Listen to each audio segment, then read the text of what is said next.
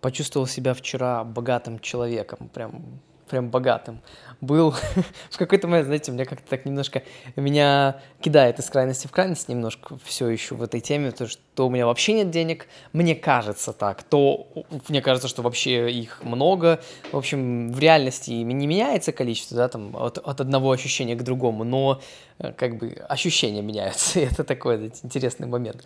Например, вчера я очень себя почувствовал прям богачом, когда я в магазине входил со стилистом, она мне помогала выбирать вещи, какие-то, которые бы мне подошли, вот, и потом я понимаю, что я еду на тренировку, где у меня будет персональная тренировка с тренером, с которым я уже давно занимаюсь. Сейчас я вот со стилистом. Завтра придет к нам клинер мыть окна плюс стилист снова придет, уже будет помогать под дом, тут уже подбирать какие-то костюмы, скажем так, наборы одежды, которые бы подходили друг под друга с учетом новой одежды, то есть какие-то компоновки какие-то, обучать меня этому тоже.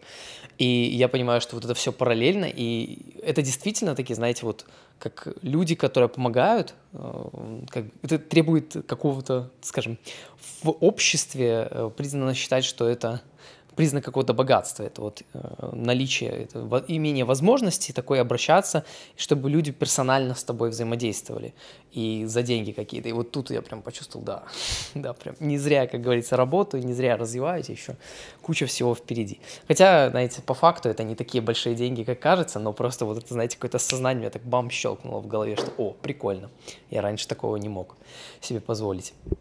И здравствуйте, меня зовут Алексей Литвинов, мне 25 лет. Я работаю официально Lead Data Software Engineer в EPAM, выполняю на данный момент роль Data Solution архитектора. И э, сегодня мы с вами начнем такую глобальную тему про сон. Я уже давным-давно, еще с самого начала этого подкаста, давным-давно, много месяцев назад, скажем так, не, не так уже давным-давно, э, но с самого начала этого подкаста я держал эту тему в голове как одну из тех, которые вот прям я очень хочу раскрыть.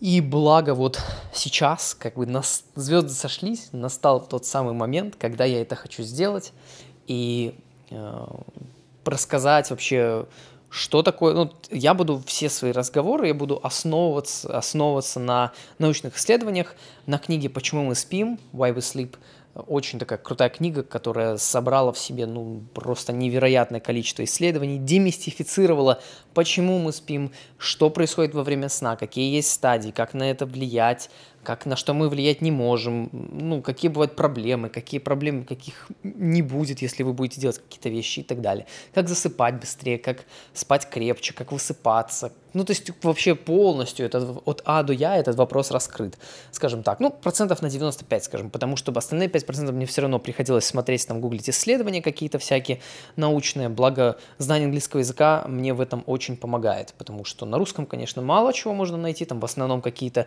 а, как это, продающие статьи в основном попадаются в, в интернете. А если все-таки на английском гуглить какие-то научные с специальными, знаете, поисковыми словами на сайтах э, различных, где публикуются научные исследования, то там можно найти вот всю эту информацию, недостающую, скажем так, или более современную, обновленную, потому что в книге там, а, к примеру, фаза сна э, до, ну, там, описывается одним вариантом, да, а сейчас уже чуть-чуть эту, эту информацию обновили. Ну, то есть не супер критично, но просто я буду, допустим, основываться на более современных данных, которые я нашел тоже в интернете. Вот, я плюс буду то, что рассказывать, я думаю, что сделаю несколько частей, потому что если в одну часть, то это получится там, наверное, часа два. Вот, а так в несколько частей, во-первых, у меня будет время и подумать, между частями, подумать, что может быть, как, в каком формате, как быстрее и приятнее это подать. А, во-вторых, э, я буду здесь подавать не все, что было рассказано в книге, буду рассказывать, скажем, процентов 10, э, потому что там очень объемная книга. Буду рассказывать процентов 10, но, как с моей точки зрения, наиболее важного, того, что действительно я, ну вот, прям понимаю то, что влияет на мою жизнь. И, наверное, если дать какие-то вводные такие про сон, то, ну, то есть, опять же, как я говорил, я буду основываться на этих исследованиях, поэтому к этому возвращаться сильно не буду. Буду рассказывать различные эксперименты, которые там проводились. А, и самое первое, что нужно знать про важность. Во-первых, сон это супер важно, сверх важно. Настолько важно, что спят вообще все живые организмы. Вообще вот, то есть нет ни одного живого организма, который был бы, ну, на данный момент открыт вообще в природе, который бы не спал в каком-то формате, то есть у которого не было бы вот этого вот сна. все, абсолютно все организмы спят. И это вообще э, на данный момент считается одним из ключевых признаков живого организма. А, ну и самое тут такое, то, что нужно понять, это второй момент, который тоже очень здесь а, важен, скажем так, это то, что не найдено, ну вот, как, как говорится, не только организма, но и не найдено ни одной системы в организме, конкретно здесь, что человеческий, конечно же, организм исследован наибольше всего, и не найдено ни одной системы в организме человека, на которую бы не влиял сон. То есть сон влияет на каждую, абсолютно каждую систему в нашем организме. Зубы, глаза, э, иммунитет, вообще вот все, что угодно, кожа, все, что угодно вы можете, эмоции, стабильность, спокойствие, не знаю, долго, долгожительство – на все абсолютно влияет сон, на каждую из систем нашего организма вообще. И тут еще такой, знаете, важный момент понимать, что вообще, если немного отдалиться и вот посмотреть с точки зрения какого-то животного природного мира, то сон это, ну, если так с первого взгляда, бессмысленная вещь. Ну, то есть, вот если не копать в глубину, зачем, что, то вот сон сам по себе это бессмысленная вещь. Во время сна мы не добываем еду, мы не защищены, мы не размножаемся. То есть у нас не выполняется ни одна из этих, мы даже никакие осознанные эмоции не испытываем, то есть мы не, там, не, не, не играем. То есть есть же еще такое как бы базовые потребности и развлечения, ну если так уже в животном мире смотреть. То есть мы ни одной из этих вещей не делаем. И самое главное, что мы не защищены. То есть человек не защищен во время сна. Человек просто живая мишень для хищников, Просто вот лежит кусок мяса, не защищается, ни, никак ничего не делает. Просто приходи и кушай, как говорится льву, на ужин, да, там, на обед. И что, вот-вот, типа, почему? Но несмотря на всю свою опасность для носителя, получается так, что вот этот такой факт, его нужно реально осознать. Несмотря на такой вот опасность сумасшедшую, в которую себе несет сон – он является наилучшим инструментом реальности для обучения и для дальнейшего развития существования человека и вообще живых организмов. То есть он является лучшим возможным инструментом реальности для продолжения жизни. Почему? Один из ключевых фактов здесь это то, что сон развился независимо, абсолютно независимо у различных видов вообще принципиально разных видов на планете Земля, допустим, ну, у нас других как планет нет, но законы одни и те же. И получается, что независимо развился у разных видов, нет ни одного вида, который бы не, э, не спал, скажем, живого, и при этом и есть огромная опасность его наличии. То есть, несмотря на эту опасность, он все равно у всех организмов развивается, он все равно везде используется. И отсюда самый простой вывод это то, что несмотря на эту опасность, несмотря на как бы кажущуюся бесполезность с первого взгляда, сон является наилучшим инструментом реальности вообще, который только есть для обучения, для развития, для поддержания, короче, для продолжения жизни, скажем так. И вообще, если смотреть на эволюцию как таковую, то э, как одно из того, то, что, тех вещей, которые проводят авторы, это то, что обезьяны спустились с веток на землю, чтобы жить на земле и спать там. Там, понятное дело, вопрос в еде был какой-то, вопросы были другие, в количестве э, вид, это особей, э, в необходимости движения, миграции, исследовательский вот этот вот инстинкт размножения, развития, поиск ресурсов. И вот этот, скажем так, это уже будет... Я вот, вот забросил эту штучку про, про то, что обезьяны спустились с веток на землю запомните, вот я дальше скажу про фазы сна и вернусь к этому факту. И вот если говорить про фазы сна вообще, которые есть, это э, считается две такие, ну вообще считается четыре фазы, но они сгруппированы в две группы. Первая это э, NREM сон и REM. Э, REM это с английского Rapid Eye Movement, то есть быстрое движение глаз, когда, знаете, когда резкие глаз, глазодвигательные движения присутствуют у человека. И NREM сон это no rapid eye movement, то есть нету когда этих движений. Очень даже просто банально. Э, стадии, скажем, фазы сна 4 на данный момент классифицировано. Раньше было 5, сейчас 4. Три фазы сна NREM и э, одна фаза REM сна. э, что это вообще, почему это нужно, что это нужно и так далее. Про то, как сменяются фазы, эти все супер такие какие-то детали я рассказывать не буду. Я просто хочу сказать, что цикл сна полноценный, он состоит из REM плюс NREM сна. Он длится приблизительно 90 минут. Соотношение может быть разное у разных людей в разные, как бы сказать, моменты ночи. То есть в начале Э, в начале, когда мы засыпаем, у нас больше NREM сна, э, потом, ну и в цикле у нас есть э, там процент от соотношения NREM сна, REM сна. И в начале, как бы знаете, как за ночь у нас много-много циклов сна происходит, если все нормально, если он не прерывается и так далее. И вот в начале преобладает NREM сон, и к концу ночи, к пробуждению начинает преобладать, преобладать REM сон. И это, опять же, все биологически отточены миллионами лет, э, как это, система, которая, ну вот, в таком вот идеальном сочетании друг с другом работает. То есть ни один из них не лучше и не важнее другого, тут тоже важно понять. А, чтобы как-то вы различали, значит, NREM сон, что такое? NREM а, сон, как я и говорил, он разделяется на три фазы. Это э, сон, на самом деле, первая фаза NREM сна – Э, у вас наступает, когда вы еще даже не особо понимаете, что вы спите. То есть вот то, что называется трансом в НЛП, в гипнозе, э, в, в других каких-то техниках, в психиатрии там какой-то, да, вот то, что называется трансовым состоянием, измененным состоянием сознания, это э, с точки зрения медицинской, это первая фаза НРМ сна. То есть во время нее, когда вы медитируете, вот вы, допустим, когда вы где-то в образ, вы все еще здесь, вы понимаете, что идет время, все еще происходит. Вы как бы находитесь в реальности, но вы уже где-то там летаете, в каких-то там картинках, в образах, что-то там у вас в голове происходит, вы о чем-то думаете, по там таком серьезном. Вот с точки зрения науки это называется NREM-сон.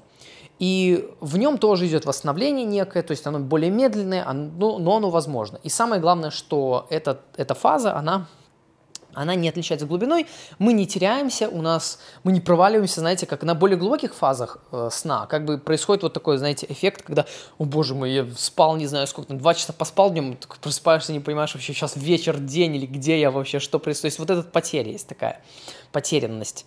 А в как бы, первой фазе этого нет.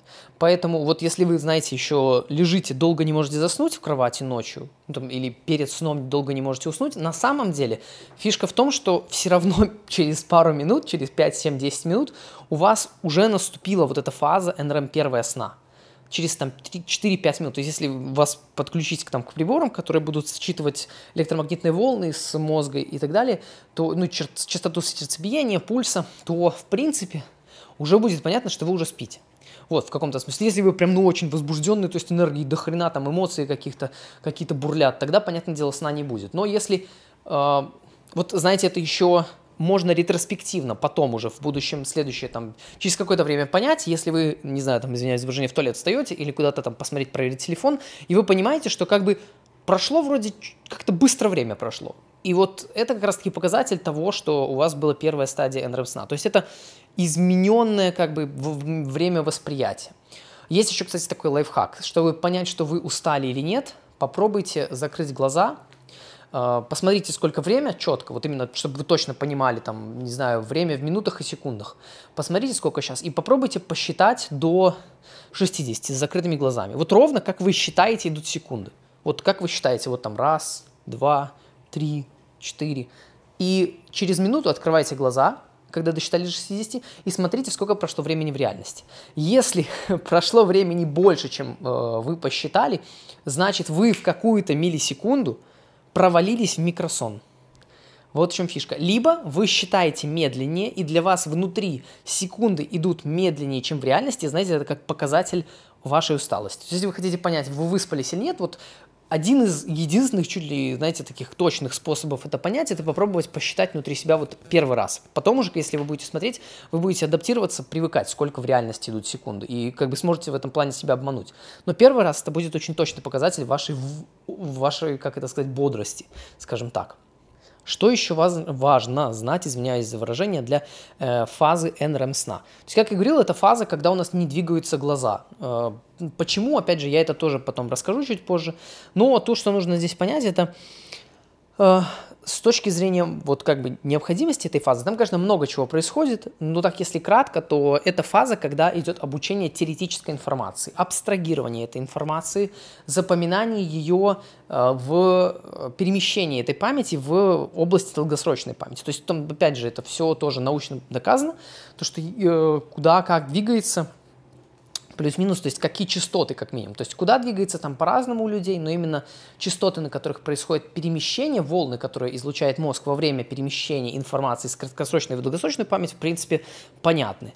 И вот как раз-таки в, этот, в эту фазу происходит запоминание в долгосрочную память выученной информации. Сразу же возникает мысль, если вы слушали подкаст про мнемотехнику, про все это, ну вот как раз-таки наука говорит о том, что в долгосрочную память возможно запомнить информацию только при перемещении ее в, ну, во время сна, во время НРМ-сна. Но так как вы уже знаете, что даже там транс – это и есть НРМ-сон, то фишка в том, что когда мы находимся в трансе, в таком в легком, даже в первой стадии, и мы, мы в любом случае, если мы э, мнемотехникой используемся, то мы находимся на мысленном экране. То есть мы видим вот этот экран мысленный. И если мы видим мысленный экран, как раз-таки это говорит о том, что мы уже, по сути, э, в первой фазе НРМ-сна – и, соответственно, как бы это подтверждается, то, что мы, как бы, информация в долгосрочную память э, запоминается во время сна. Ну, так это и есть первая фаза НРМ-сна. То есть мы просто мгновенно переключаемся между ней и реальностью. И вообще, э, я не помню, что-то такое было, что человек то ли каждые несколько минут проваливается в транс, то есть вот в эту фазу, либо там что такое, ну на секунду, на полсекунды. То есть не теряется контроль, просто замедляется как бы восприятие реальности, скажем так.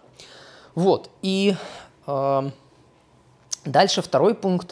То есть это происходит, получается, трансфер информации в долгосрочную память, какое-то абстрагирование информации, причем такое абстрагирование, которое э, с точки зрения активности мозговой во время бодрствования дневного добиться невозможно.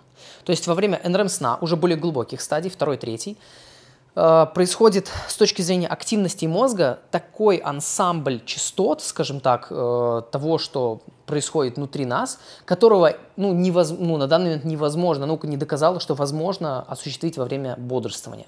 То есть если представить это, знаете, как... Э, это приводилось в книге как пример с футбольным полем. Есть, представьте, что футбольный матч, перерыв, и на трибунах галдят люди. Микрофон. Представьте, что вот в центре футбольного поля установлен микрофон. И на трибунах много-много тысячи болельщиков сидят. Тысячи, десятки тысяч.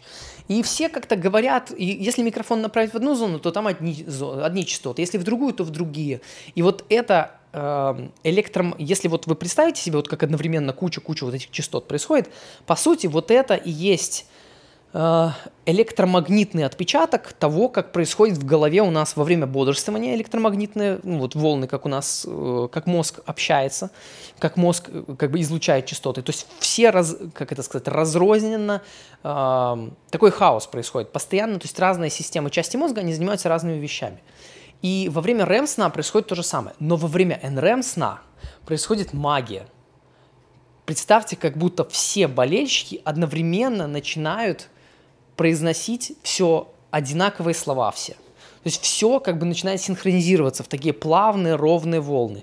И вот это то, что происходит во время НРМ-сна, во время глубочайшей его фазы, третьей, когда весь мозг начинает работать как единый организм, скажем так, как единый абсолютно механизм, который занимается какой-то одной сложнейшей функцией. Ну, то есть там одновременно много чего, понятно, происходит, но с точки зрения электромагнитных импульсов все начинает резонировать друг с другом. То есть там несколько, может быть, параллельных волн, но фишка в том, что это все становится как музыка, то есть, знаете, как гармоничные такие ноты, э, волны летят. И вот это такой интересный момент, э, такой, знаете, как, который, ну, вот как-то мне прям Uh, меня воодушевляет очень сильно, когда я такой представляю, ну, блин, класс вообще, ну, интересно, то, что такая вот гармонизация такая происходит сумасшедшая. Вот, и э, это вот как раз-таки момент, когда такая вот активность, которую, ну, человек во время бодрствования, ну, такой паттерн мозговой активности недостижим на данный момент, то, что наука говорит во время бодрствования. Просто ну, вот, недостижим. Наверное, потому что слишком тогда много систем отключается, возможно. Я не знаю почему. То есть мы, мы бы тогда просто вырубились. Нам нужен еще один мозг, который будет также обеспечивать нам зрительный какой-то канал, которого хаос какой-то поступает, аудиальный там канал. Ну, короче, это все равно будет не синхронизированность вся. Вот. И вот это и есть процесс, там сложно, там много чего происходит, но один из процессов абстрагирования, вот это э, обучение, выучивание теоретической информации. Э, и э, с точки зрения, опять же, если уходить в память, э, в тему памяти запоминания, то запоминание для, с точки зрения мозга можно описать как две вещи, ну, такие два этапа. Первый, когда мы что-то новое запоминаем, а, ну, этот переход абстрагирования информации, запоминания в долгосрочную память, то первый и самый частый механизм, который используется, это усложнение, как бы, ну так образно говоря, представьте, что память на э, ограничена, скажем, представьте, что это лист А4. И на ней э, во время э, вот то, что мы помним, та информация, тот как бы тот текст, который у нас написан, он может быть сначала написан Представьте, что написано, нам надо две буквы на него записать. Мы можем на весь лист записать А, А, А, А, А, А, А и так далее. Б, Б, Б, Б, Б, Б, Б. И вот так у нас половина листа А, половина Б. Потом у нас появляется новая буква. Мы начинаем, окей, у нас все еще есть А, у нас все еще есть Б, и теперь есть В. Значит, переписываем этот лист, получается А, Б, В. Ну, то есть так дублируем. Потом у нас появляются все буквы алфавита. Мы там по несколько раз их продублировали. Потом появляются какие-то формулы, какие-то слова. И этот информация на этом листе, она усложняется, но так, чтобы не, не выбрасывать все важное. То есть, грубо говоря, пишутся правила, что там А пишется 33 раза, Б пишется 10 раз. А, то есть для этого нам нужно писать А, там, допустим, звездочка 10, Б звездочка 33, к примеру, или В звездочка 3. То есть умножение такое. И, соответственно, места у нас остается больше на листе. И эта информация усложняется, усложняется, усложняется. То есть объем как, куда можно записывать один и тот же, но э, как бы кодирование информации более сложное. То есть там представьте, как сложный какой-то язык символов, когда, где каждый символ что-то значит, какой-то, не знаю, текст огромный. И вот это первый механизм запоминания. То есть это э, переосмысление, э, абстрагирование, э, уточнение какое-то, усложнение э, информации, кода какого-то для описания мира. А, второй механизм, если усложнение невозможно дальнейшее или нужно что-то помнить, что ну, непонятно как упростить и укоротить, как сократить, скажем так, да, какую-то информацию, но при этом не забыв ее, то механизм, то мозг задействует такой путь, как э, расширение нейронных путей, наращивание серого вещества, то есть э, расширение, ну, скажем, вообще листа увеличения. Там не А4, а А3 теперь. И у нас теперь в два раза больше. Ну, то есть это такие два механизма, которые вот описывают то, как в науке на данный момент э, запоминание и обновление информации в мозге вообще, как с точки зрения науки работает память. Вот это на данный момент такое вот есть объяснение. Оно гораздо более сложное, но в простом формате оно вот звучит вот так – то есть вначале просто усложнение того как бы кода, скажем так, которым описывается, но в одном и том же объеме. Потом, когда объема начинает не хватать, что, кстати, очень редко, потому что в целом, если так подумать, информацию, которую мы узнаем, она уже связана с предыдущей, и ее просто усложняет или упрощает, ну там, давая какие-то там, мы начинаем понимать, что, а, так это вот так везде работает, а, так это вот так здесь и здесь. То есть, как бы информация становится меньше, но она становится сложнее, скажем так. Ну и второй механизм – это вот расширение самого серого вещества. Вот. И вот как раз-таки, так как NREM-сон занимается вот во время NREM-сна, э, происходит вот это абстрагирование информации, обучение, э, запоминание, трансфер долгосрочную память, то вот как раз-таки то, та ситуация с обезьянами, которую вначале говорил, для NREM-сна, вот в чем его фишка NREM-сна? В то, что в этот момент мы абсолютно беззащитны, если говорить про вторую и третью фазу. А, мы абсолютно беззащитны, мы не слышим то, что происходит вокруг, на третьей фазе особенно. Это такой глубокий, то, что называется deep sleep еще иногда в разных там научных статьях. И вот эта, вот эта фаза, во время нее мы абсолютно беззащитны и не контролируем как бы то, где мы находимся. И мышцы наши не подчиняются нам. И фишка в чем? обезьяны, когда сидят на ветках, то когда она сидит на ветке, ей нужно держаться. если ветка будет отпущена, то обезьяна упадет. Ну, разобьется, ее там сожрут и так далее. И вот как раз-таки спуск животных, вот обезьян на землю позволил появиться третьей фазе НРМ-сна, углубить ее, скажем так. Ну, она вроде и так была, но она достаточно короткая у обезьян, то есть очень короткая. По сравнению с людьми, то есть вот фаза НРМ-сна у обезьян намного короче, там в разы и не такая глубокая, то есть не так синхронно все работает. И вот как раз, как я рассказывал, когда все начинает резонировать с точки зрения частот. И вот получается, что спуск обезьян на Землю является, как бы считается одним из, в науке, одним из таких ключевых моментов, который позволил ей увеличить количество NREM сна, соответственно, позволил мозгу учиться и абстрагировать информацию гораздо глубже и дольше. То есть они начали учиться быстрее и так, как принципиально до этого было невозможно. Потому что тогда они бы отпустили ветку, упали бы, разбились. Все. Обезьяна, которая начинала включать NRM-сон на, на ветках, они не, не выжили. А те, которые начали включать его на земле, выжили. Вот и здравствуйте. Поэтому вот такой вот интересный момент. Поэтому это считается одним из вообще возможных... Э, появления вот этого глубокого, глубокой долгой фазы NRM-сна, которая удлинялась и становилась глубже и глубже с эволюцией человека и из обезьяны в человека, оно ну и в, и в процессе, когда уже человек сам как вид выделился, тоже количество и глубина NRM сна увеличивалось. Вот, это вот, вот этот факт, он как один считается один из ключевых, э, который позволил обезьяне эволюционировать дальше. Такой вот интересная такая теория. Ну, как теория, это как бы факт, но нельзя сказать, что, знаете, теория, то, что это главный факт. Это один из фактов, понятное дело. Вот, это был про NREM-сон. Еще есть такой, как REM-сон. Я думаю, расскажу, что такое REM-сон, и мы на этом остановимся, продолжим в следующем выпуске. В REM-сне, REM-сон – это, э, скажем, четвертая фаза сна – еще называется иногда, это э, Rapid Eye Movement. Еще раз как говорил, Rapid Eye Movement – стадия, когда э, у человека шевелятся глаза. Кстати, да, э, во время сна у человека поднимаются глаза вверх, если кто не, не знал до этого. То есть вот закатываются вверх максимально. Поднимите их вот так вот, смотрите вот вверх, и вот так вот ваши глаза находятся во время сна. Во время REM сна они как бы, это во время REM, во время REM сна они опускаются и могут двигаться вверх, вниз там и так далее. Что происходит во время этой фазы? Во время этой фазы самое такое ну, яркое, то, что запоминается, это то, что э, происходит парализация тела. То есть тело человека во время REM-сна парализуется полностью, кроме глаз. То есть внутренние системы организма, там, сердце и так далее, они работают, но полностью э, выключаются из-под нашего сознательного контроля руки, ноги, тело, мышцы. И э, это такой важный момент, потому что есть такое заболевание, когда э, человек когда вот эта парализа, парализация, она не выключается с пробуждением. И это на самом деле очень страшно. Люди, которые в это попадали, я, я один раз по какой-то, не знаю, сумасшедшей случайности в это попал, ну так буквально на секунду, на две.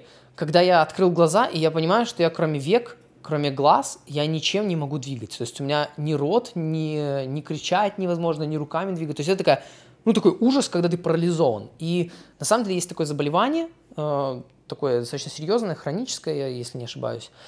Э, вот. И э, это такая страшная штука. Но вот это происходит потому, что какие-то организмы, какие-то системы дают сбой. Вот. И э, сны, как раз-таки сны, снятся во время REM-сна, во время REM-стадии. Оно, так сказать, еще важно понимать, что мозг развитие, вот я там говорил про запоминание, это усложнение информации и э, расширение как бы серого вещества. Вот расширение и развитие мозга происходит именно на стадии REM-сна. То есть они, NREM и REM, они работают, знаете, как, э, как в ансамбле, как, как два танцора просто, там, как тан, танцовщица и танцор. Они вместе в паре работают, и когда один начинает больше выходить, когда другой, то есть они меняются друг с другом, кто-то солирует, когда-то ну, там, частично вместе, когда переходы между фазами происходят.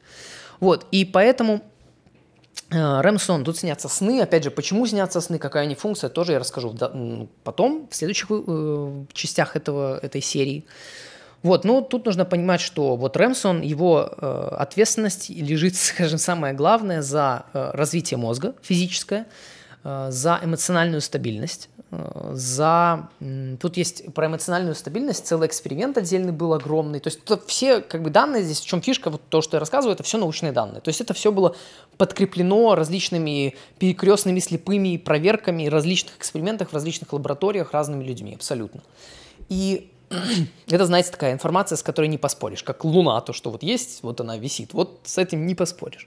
И эмоциональная стабильность в каком смысле? То есть интенсивность работы э, эмоциональных центров мозга – она была абсолютно разная. Когда человек высыпался, не высыпался, когда ему не хватало REM-сна, то люди э, давали оценку других людей как агрессивные. То есть тех же самых людей, которые точно так же, фотографии точнее, других людей, как агрессивные. Когда им показывали их в другой день, когда у них, э, был, э, когда у них хватало REM-сна, то они их оценивали, те же самые фотографии через там месяц, через сколько-то там, они оценивали через там неделю, день, они оценивали как позитивные. И это было, можно сказать, что совпадение, но это было на десятках, сотнях людей проверено в разные моменты, и знаете, как это вывелось как правило что человек рассматривает мир как более враждебный, когда ему не хватает РЭМ-сна. И это тоже, э, как это сказать, очень даже эволюционно логичный, скажем так, э, момент, потому что если нам чего-то, если нам не хватает РЭМ-сна, это значит, что так как его больше становится к пробуждению, это значит, нам пришлось раньше просыпаться. Значит, нам ну, грозит какая-то опасность. Нам, нам необходимо действовать раньше, чем нам нужно было спать, скажем так. Вот, поэтому был такой эксперимент по поводу эмоциональной стабильности. А, также REM-сон, как и сны, а, это все связано с перепроживанием каких-то эмоциональных событий, в которых во время REM-сна, во время сна не выделяется кортизол, если не ошибаюсь, гормон вот такой вот стресса. И это как раз-таки то самое время, где можно перепрожить события интенсивные какие-то, скажем, в условиях такой вот песочницы. И зачем это нужно вообще? Зачем нужно, скажем, перепроживать вот эти интенсивные события? Опять же, все очень просто, очень логично, очень банально. Э, интенсивные эмоции, очень интенсивные какие-то события э, в, наших, в нашем мозгу это очень большая нейронная активность в каких-то областях. И для большой нейронной активности нужно много энергии. И таким образом организм э, ее как бы интенсивность, прогоняя это в REM-сне, он снимает эту, э, уменьшает эту нейронную активность, соответственно, экономится энергия организма. Все очень, очень просто. Вот. И также во время REM-сна, как я говорил, во время NREM-сна у нас было обучение теоретической информации и абстрагирования. Во время REM-сна идет э, тренировка, обучение какой-то механической активности. То есть, э, опять же, с, анализировали мышей тех же, людей тоже, э, в том плане, что в тех же мозговых центрах, в которых происходило э, обучение какой-то физической активности, типа мышей они бегали там по, по колесу, у людей это была игра на пианино, в тех же самых центрах, в тех же самых точках. Э, интенсивность, скажем, представьте, что была 10 единиц какая-то э, сигнала из областей мозга во время какой-то, когда человек обучался какой-то мышечной активности, там играл какой-то набор нажатий клавиш на пианино или там мышь бегала по кругу в колесе, то во сне эти же зоны были в 20, в 10-20 раз интенсивнее с точки зрения э, какой-то знаете, активности своей. То есть в, во сне э, зоны, которые отвечали за моторную двигательную активность, физическую какую-то активность, они были в 10 раз или 20 активнее. Но, соответственно, почему мы не бегаем, не подрываемся тогда во время сна? Как раз таки потому, что у нас заблокировано тело, то есть парализовано. Это такое вот необходимое, чтобы можно было такую, знаете, механическую активность одновременно и учиться ей, но при этом не, не прерывать сон, спокойствие какое-то, то вот организм выработал такую штуку, что парализуем организм и начинаем учиться. Те же самые механические действия прогоняем в голове. Это почему говорят, знаете, как это, что пиани... на пианино мы учимся играть во сне. Начинаем играть днем, там, тренируем, тренируем, но на самом деле во сне мы в 10-20 раз быстрее и больше прогоняем э, того, что мы учились во время дня. Вот, если для нас это важно такой вот момент. Поэтому ускоренная такая двигательность, активность, кроме, ну, как я говорил, глазных яблок и век. Сны, как я говорил, снятся тут. А, Еще такой про REM-сон есть очень важный момент. Как я говорил, во время этого сна, а, во время этой фазы сна а, выделя... как это сказать, производится рост э, физически мышечной, мышечной ткани и других тканей, если не ошибаюсь, тоже в основном происходит во время REM-сна. И это очень было заметно и явно стало, когда изучали младенцев, как они в животе матери развиваются. И младенец в животе матери в основном находится в REM-сне, периодически в NREM, то есть это все время, ребенок находится все время во сне. Либо в легком, либо в глубоком. И когда вот он бьется, там еще не разработаны, не выработаны, скажем так, механизмы парализации тела до конца, и поэтому он активничает. И, кстати, у людей бывает, что э, этот механизм парализован, парализации тела во время ремсна, он и во время взрослой жизни тоже, ну, как бы не работает до конца. Это на самом деле такой, ну, скажем, дефект организма, достаточно часто встречающийся, когда человек во время сна дергается. Вот это и есть тот самый признак того, что тело не до конца парализовано. То есть что-то происходит, человек начинает, мышцы начинают двигаться, и тело не парализовано, соответственно, ну, сигнал доходит до мышц. такой вот нюанс. Это как бы э, проблема, я не знаю, лечится оно или нет, ну, многих оно не беспокоит. Ну, есть людей, которые беспокоят. Вот, это то же самое, что делает ребенок во время э, беременности в, в животе матери. Это у него не до конца еще этот организм, э, механизм парализации тела сформировался, и, соответственно, там ремсон, ему снится, и он там двигается. Что ему снится, это уже отдельная история. Тут я не, не знаю, либо не читал, либо, ну, меня как-то не интересовало. Вот, поэтому э, еще с рэм-сном очень связан алкоголь, э, потому что как это сказать, напрямую сам алкоголь никак не влияет на ремсон. Но проблема в том, что с точки зрения нашего организма алкоголь это яд э, для крови. И э, чтобы его вывести из организма, выделяется особое вещество. Я не помню, как оно называется, честно говоря, гуглите, искать мне не, не интересно. И это вещество, когда оно выделяется, во время его выделения не работает, не начинается, как-то не запускается ремсон. Поэтому люди, которые э, пьют алкоголь, они как бы расслабляются, их отпускает. С NREM сном у них проблем нет.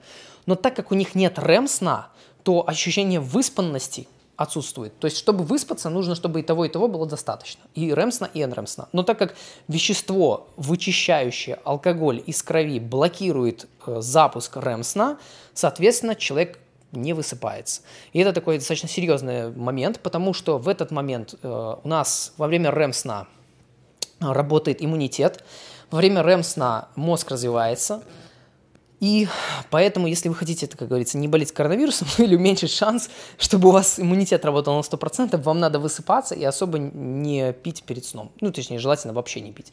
Потому что, ну, так если прям по-честному, по-честному, то э, алкоголь из крови вымывается 21 день. Вот так, это такой вам факт, один из фактов.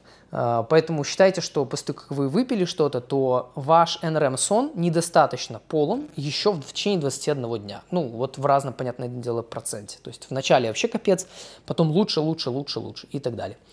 Вот, это было про REM-сон, про NREM-сон, ну и то, что еще про младенцев, такой момент а, важный, про то, что было доказано, что во время роста ребенка в животе развивается его мозг очень активно. Один из самых таких главных, ну, как это сказать, органов, который развивается, это мозг. И если мать пьет алкоголь, то проблема в том, что она влияет также и на ребенка. И у ребенка в этот момент останавливается рост мозга и не наверстывается. Вот в чем печаль, эпичная как бы грусть, скажем так, и э, ирония в том, что если мать пьет алкоголь, даже 2-3 дня, скажем так, выпивает, то у ребенка в эти три дня не развивается мозг в тех местах, которые он должен был развиваться именно в этот день. То есть не выстраиваются нейронные там какие-то связи, э, не формируется иммунитет достаточно и так далее. То есть у ребенка точно так же, как у матери, блокируется ремсон. Кстати, во время кормления тот же самый факт.